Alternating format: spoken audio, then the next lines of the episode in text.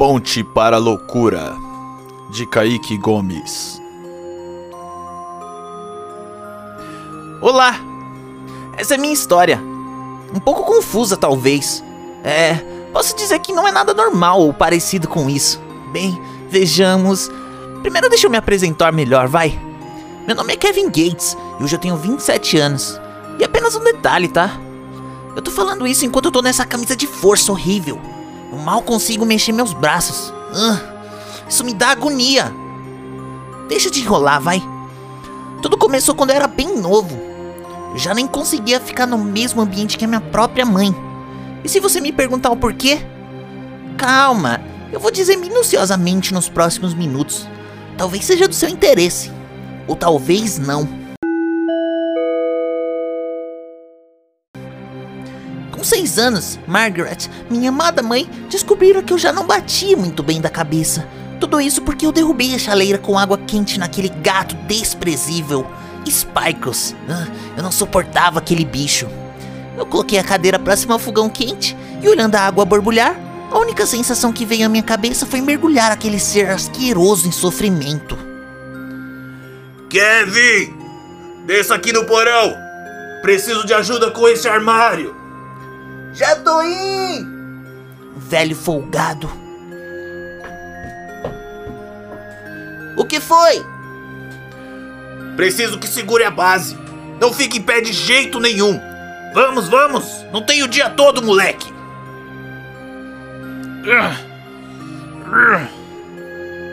Isso, isso! Assim está bom! Pode voltar a ver seus desenhos miseráveis. Tá bom. Enquanto subia as escadas, observei atentamente todos os objetos naquela sala. É, eu poderia facilmente usar aquele pé de cabra. Ali embaixo ninguém ia escutar nada. Kevin! Filho! O almoço está pronto! Se safou, velho. Já estava imaginando o cheiro do sangue e seus olhos em agonia. Sai do meio, gato. Nossa, que preguiça. Pior que hoje tem que ir para uma aula ainda. Não sei onde tá meu caderno de matemática. Aquele mala vai olhar as atividades, o professor Alberto. Hum, onde está você, caderninho? Se bem que dá até vontade de ir pra escola. Eu me amarro em ver todas aquelas garotas chegando e logo em seguida se despedindo do mundo lá fora. Quem sabe o João não me dá uma ajuda para me fisgar algo hoje, hein? João era um menino puro, com olhos castanhos e cabelos cacheados até os ombros. E sua vaidade era algo quase inexistente. Ei, Kevin! Bora, irmão! Portão já já fecha! Vamos perder o horário! Puta merda! Não acho meu caderno de matemática. Já vou! Fala aí, irmão! Que demorou tanto? Temos cinco minutos para chegar e você tá ligado que hoje tem a revisão, né? Puta vacilo. Meu caderno tinha sumido. Eu achei embaixo do computador do meu pai. Vai saber. Tinha até umas coisas estranhas por lá. Parecia. Não sei. Um cheiro de podre. Acho que eram dentes de algum animal. É, velho JP é caçador. Deve ter essas piras em colecionar os restos mortais dos animais. Bem, me avisa quando ele estiver em casa que eu já nem apareço. Pode crer, pode crer, ele é estranho mesmo. Coitado do João, tão medroso e inocente. Podemos fazer coisas grandiosas juntos. Já imagino o fio de nosso punhal embanhado pelo sangue. Meus olhos permanecem famintos por esse momento. Professor Alberto. É. O próximo da lista, por favor? Deixe-me ver. João, é você, meu filho. Venha cá, venha cá. Agora é. Minha vez, amigo. Tomara que dê tudo certo, senão vamos repetir de ano. Ainda bem que meu nome é depois do seu. Já que eu sempre colo suas matérias, assim eu já fico sabendo quanto eu tirei. Não que isso importe, né? A diretora tá em cima de mim. Mas eu acho que dá pra tirar uma onda lá no banheiro de trás ainda da lanchonete. Eu vou, vou ver com a Sofia. Sofia era uma garota misteriosa. fumava no pátio da escola e os moleques ficavam babando. É, sua silhueta chamava muito atenção, mas seu jeito afastava todos dela. Eu ainda nem sei o que ela quer de mim. Kevin, é o próximo. Venha, sente-se ao meu lado, garoto.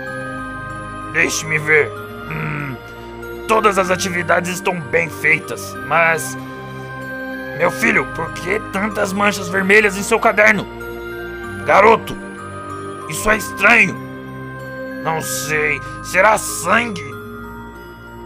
É, professor, eu tive um imprevisto. Meu gato pegou um passarinho e saiu manchando a casa inteira com um bicho.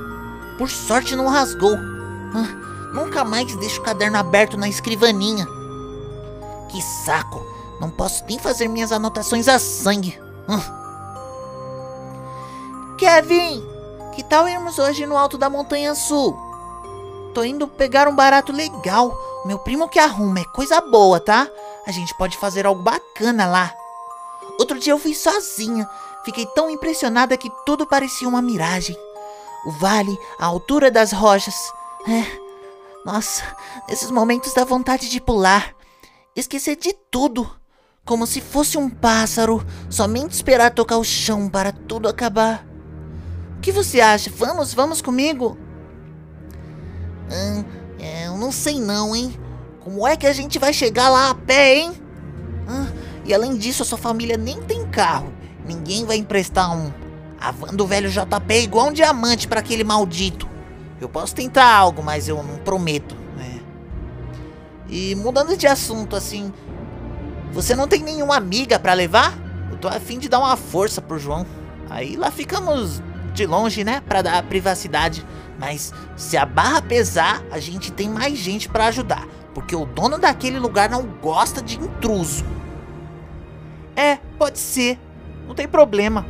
É, ele pode sair tarde da noite de casa. ele é tão brega. E enquanto isso, tenta resolver.